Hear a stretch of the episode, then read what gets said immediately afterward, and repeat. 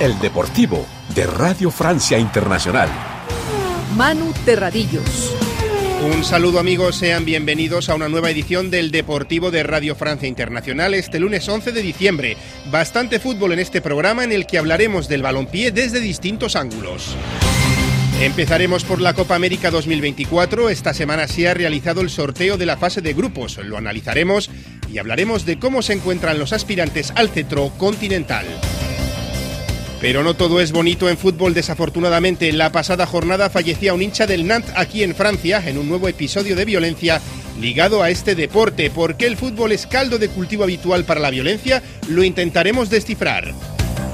Y hablaremos de dinero porque esta semana se han firmado los dos contratos más elevados de la historia del deporte. Ha sido en el béisbol y en el golf. Con Remy Vivian en el control de sonido, arranca aquí esta edición del Deportivo. Comenzamos con la Copa América. Ya conocemos cómo han quedado los grupos para la Copa América 2024 que se disputará entre el 20 de junio y el 14 de julio. Se realizó el sorteo con este resultado. En el grupo A, la campeona del mundo Argentina quedó encuadrada con Perú, Chile y un equipo de la CONCACAF, Canadá o Trinidad y Tobago. En el B están México, Ecuador, Venezuela y otro conjunto de la CONCACAF, en este caso Honduras y Costa Rica. El C se queda con Uruguay, Estados Unidos, Panamá y Bolivia y en el D están Brasil, Colombia, Paraguay y Jamaica. ¿Qué esperar de este torneo?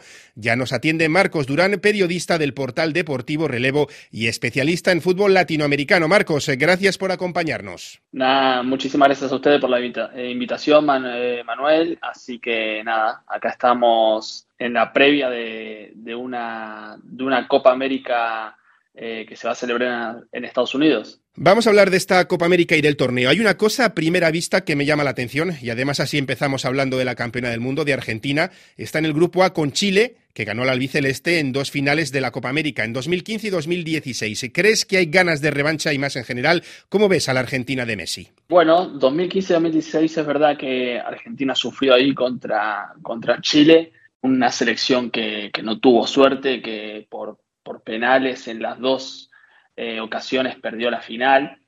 Eh, yo creo que ese capítulo ya está olvidado. Se olvidó en la, Copa América 2019, que todavía quedaba un poco de, pica. Eh, no sé si se acuerdan aquella, aquel partido contra, contra Chile por el tercer y cuarto puesto, aquella expulsión de Messi contra Gary Medel, en la que se va expulsado los dos, Messi es sancionado.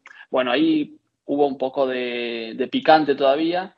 Y ya después la Copa América 2021 que Argentina gana en Brasil, la última Copa América que se jugó, yo creo que ya desde ahí se olvidó un poco eh, esa rivalidad. ¿Por qué? Porque Argentina está en, en un momento y Chile está en el momento totalmente contrario. Chile está sin entrenador, Chile está sin, eh, sin un proyecto, Chile está con un recambio generacional que no está llegando, así que creo que están en situaciones totalmente diferentes. Y como me habían preguntado por Argentina, bueno, Argentina en el sorteo apareció Scaloni después de muchos días sin, saber nada de él, después de lo, de lo que contó en, el Maracaná, que dijo que capaz que necesitaba tomarse un tiempo, que, necesita parar la pelota.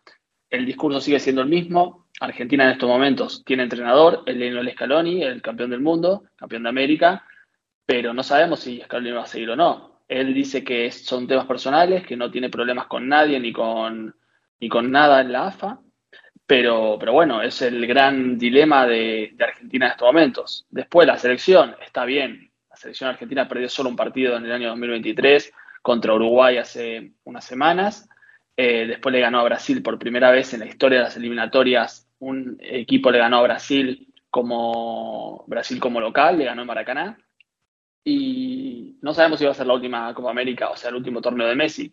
Eh, con la selección argentina. Él dijo que va a jugar la Copa América, que no sabe si va a llegar al Mundial, así que por lo pronto va a ser el último, a no ser que el día que va a seguir hasta, hasta el Mundial para mí tiene un aliciente superior esta Copa América que, volverá a jugarse con 16 equipos, igual que aquella del centenario de 2016, y volverá a jugarse en Estados Unidos. En cuanto al resto de aspirantes, siempre se habla de Brasil, del otro gran favorito, pero de momento no va bien. Se ve en la fase de clasificación de la Conmebol para el Mundial. Neymar está lesionado de larga duración, Vinicius también, aunque se recuperará. ¿Es el otro gran aspirante o ves a otros equipos como Uruguay? Para mí Brasil es Brasil y siempre es candidata están hechos los grupos de una manera para que Argentina y Brasil nada más se puedan cruzar en la final. No podría haber otro, otro Argentina-Brasil en, en este caso. Yo creo que Brasil, con todos los líos institucionales que tiene, que no tiene entrenador, no sabemos si Ancelotti va a ser el entrenador, eh, se supo hace poco que fue intervenida la federación, que el presidente Ignaldo Rodríguez ya no es presidente de la, de la Federación Brasileña, de la Confederación Brasileña de Fútbol. No sabemos si eh, Diniz, el, entrenador campeón de la Copa Libertadores con Fluminense, que está de interino ahora, va a seguir o no va a seguir. Eh, yo creo que Brasil tiene un dilema complicado, pero no deja de ser Brasil. Es verdad que está en un grupo que para mí es el grupo más fuerte, con Colombia, Paraguay, Paraguay y Jamaica porque Colombia está en un momento muy bueno con, con Néstor Lorenzo de entrenador. Paraguay está en, con el otro argentino, con Garnero, que va a intentar recuperar a la Paraguay porque le está costando, pero sigue siendo un equipo peligroso, un equipo con algunos jugadores interesantes. Y Jamaica, que fue la gran revelación de la, de la, fase de clasificación de, de CONCACAF, que, que, le ganó a Canadá, por eso Canadá tiene que jugar un, una repesca y Jamaica no. Y yo creo que va a ser un, rival duro. Me preguntabas también por otras sorpresas. Uruguay con Bielsa. Yo creo que Uruguay ha crecido muchísimo en muy poco tiempo. Se ve la mano de Bielsa porque jugadores importantes tiene, jugadores de clase mundial tiene. Y creo que puede ser eh, eh, la selección favorita. Y yo creo que Uruguay, después de no haber sido protagonista en muchos torneos, quiere volver a ser protagonista y su copa que no, olvidemos que Uruguay es el, equipo que, la selección que más Copas América tiene en la historia, eh, quiere volver a recuperar el trono, que es el que ganó en 2011 en Argentina. Y para terminar, alguna sorpresa, algún equipo con el que no se cuente y que lo pueda hacer bien, o al revés, con el que se cuente y luego decepcione. Para empezar con las sorpresas, yo creo que Venezuela puede hacer una muy buena Copa América. Eh, con otro entrenador argentino, vemos que hay muchos entrenadores argentinos en, en Sudamérica y Centroamérica con, Fernando Batista está haciendo una fase de clasificación muy buena, tiene jugadores interesantes, quiere entrar por primera vez al Mundial y creo que Venezuela tiene para dar mucho, todavía tiene margen de crecimiento. Ecuador mm, puede dar un golpe, yo ya no la veo como sorpresa porque para mí Ecuador es un equipo que tiene jugadores desde hace varios años que, que son interesantes, estuvo en el Mundial, yo creo que, tiene margen de mejora, pero para mí no sería sorpresa. Y, si tenemos que hablar de una decepción, eh, quizás México. México yo creo que a pesar de haber ganado la Copa Oro y por eso mismo es cabeza serie en este, en este sorteo, mm, yo creo que México todavía eh, no tiene una, idea clara de, lo que quiere y, puede sufrir en esa fase de grupos. Yo creo que que no, no estaría tan seguro con ver a México en cuarto de final. Así que para mí lo voy a, voy a, ponerla como, no sé si decepción, pero para mí el equipo que, que se espera un poquito más de él y creo que no va a llegar a cuarto de final puede ser México. Marcos Durán, periodista de relevo, gracias por atendernos. No, muchas gracias a vos, Manu, por la invitación y espero que, disfruten de la Copa. No dejamos América, pero nos vamos al norte, a Estados Unidos. El Columbus Crew se ha proclamado campeón este sábado de la MLS Cup después de ganar 2-1 a Los Ángeles FC. El primero del Crew lo marcó el colombiano Cucho Hernández, que fue nombrado además mejor jugador del torneo. Así de fusivo se mostró al micrófono de Fox Deportes tras hacerse con el título. Sin palabras, eh, la felicidad es enorme porque nos merecemos todo esto. Creo que en mi opinión, no porque seamos campeones, pero fuimos, si no el mejor, uno de los dos mejores equipos todo el año. Y lo demostramos el día de hoy contra un excelente equipo. Y nada, queremos disfrutar, lo merecemos y y vamos por otro año porque no nos conformamos con nada. En la Liga francesa, el PSG se mantiene líder tras vencer en casa 2-1 al Nantes, aunque no dejó muy buenas sensaciones de cara a la jornada final de la Liga de Campeones que se disputa esta semana. Precisamente del Nantes era un aficionado que falleció en la jornada anterior en un nuevo caso de violencia en el fútbol francés. Según testigos, formaba parte de un grupo de ultras que trató de atacar un vehículo que transportaba aficionados del conjunto rival, el Niza.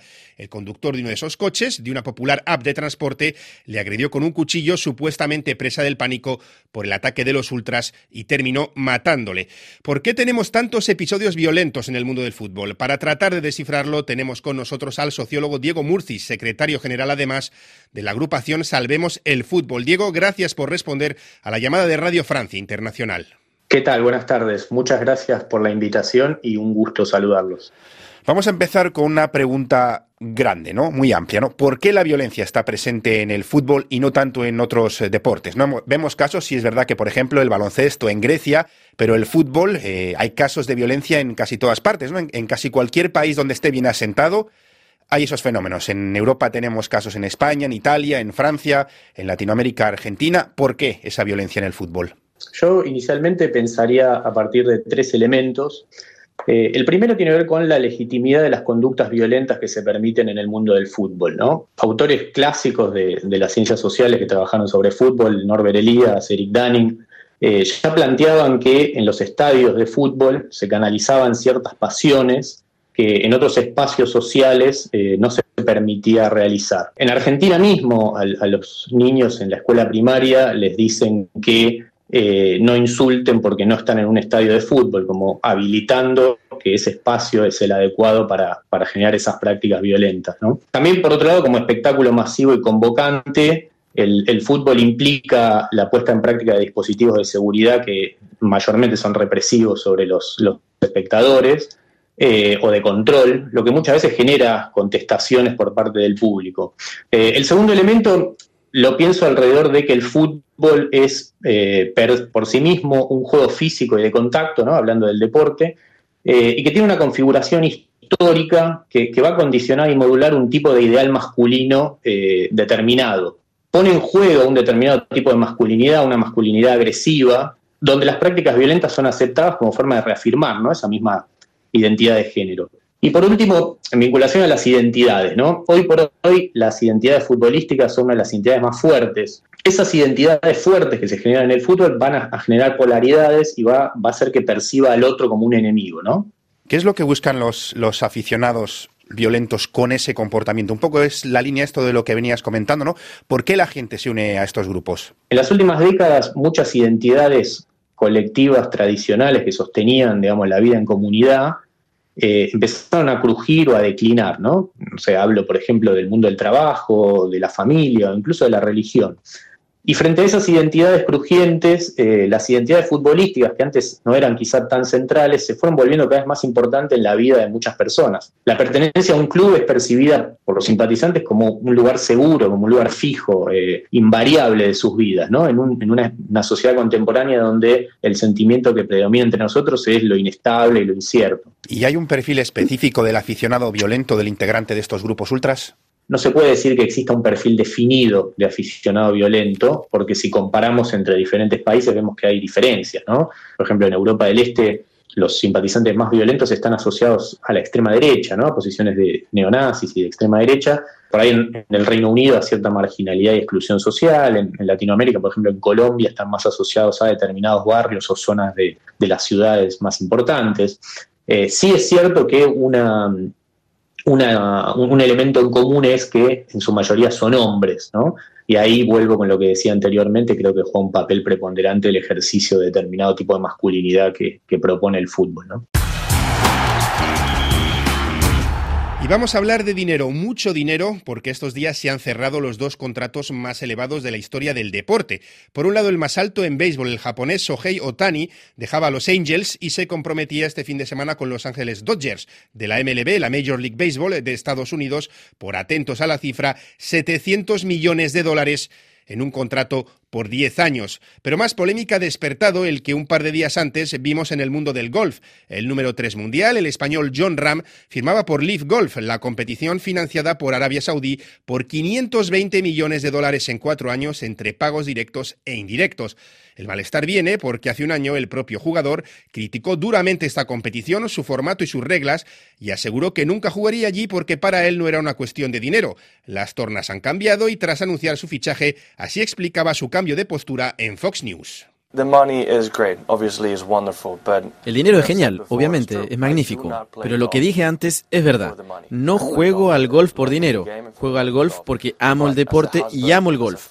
Pero como marido, como padre y como hombre de familia, tengo el deber de dar a mi familia las mejores oportunidades y los mayores recursos, y eso cuenta en estos momentos. El dinero es un factor importante en esta decisión, pero hay otras cosas que lo hacen muy emocionante.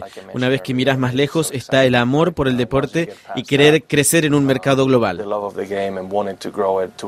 Ser parte de un equipo, ser capitán y tal vez ser también un líder para mis compañeros es algo muy especial y me hace querer trabajar más duro para mostrar de lo que soy capaz.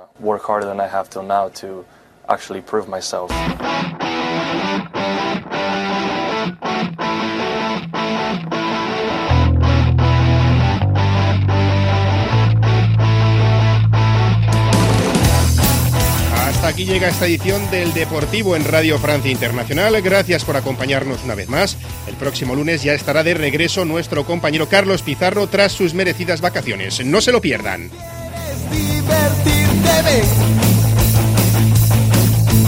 Solo ven conmigo, yo te enseñaré.